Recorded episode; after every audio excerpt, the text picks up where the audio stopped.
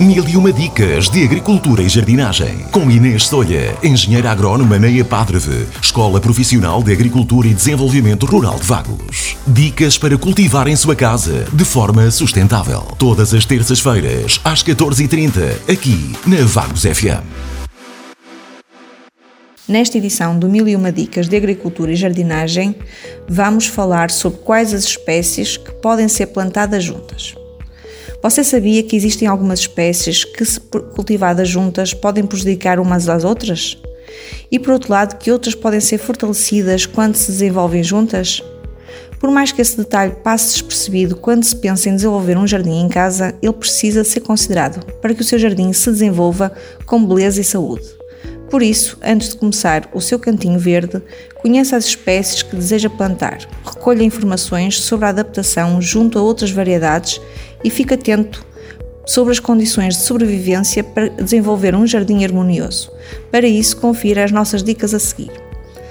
Dicas para o seu jardim em casa, as espécies amigas. Confira algumas variedades que, quando plantadas juntas, oferecem melhor desenvolvimento e ajudam-se mutuamente. É o caso da alface, cenoura e beterraba. A alface e cenoura são variedades que se dão muito bem com quase todas as plantas, influenciando positivamente no desenvolvimento do seu jardim em casa.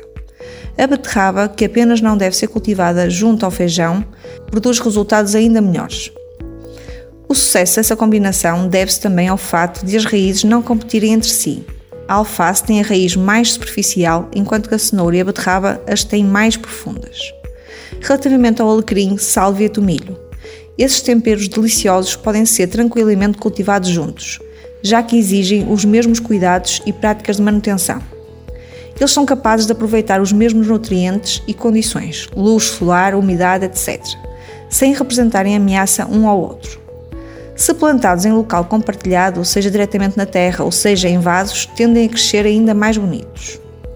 Relativamente à chicória, à abóbora e rabanete, a chicória e a abóbora são espécies de muito boa relação na plantação.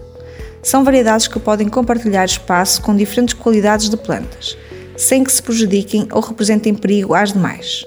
Ambas apresentam ótimos resultados quando unidas a outras hortaliças, tais como o rabanete, que tem reação comum e fácil adaptação a plantações compartilhadas. Relativamente ao repolho, ao brócolo e ao espinafre, essas três verduras tão famosas no cardápio são excelentes opções para serem cultivadas no seu jardim em casa.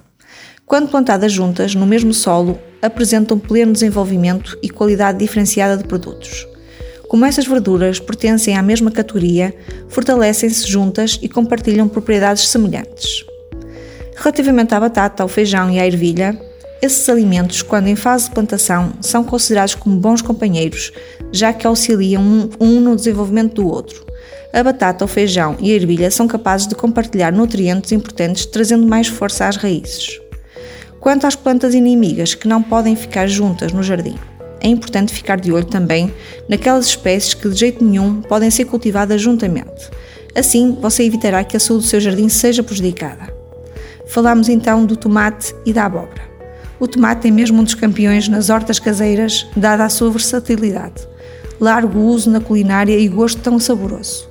Mas apesar da sua popularidade, ele representa algumas incompatibilidades de plantação. A abóbora, por exemplo, não pode ser plantada junto a essa variedade. Isso deve-se ao facto de que, num mesmo espaço, essas duas espécies acabam disputando pelos nutrientes do solo, impedindo o desenvolvimento mútuo.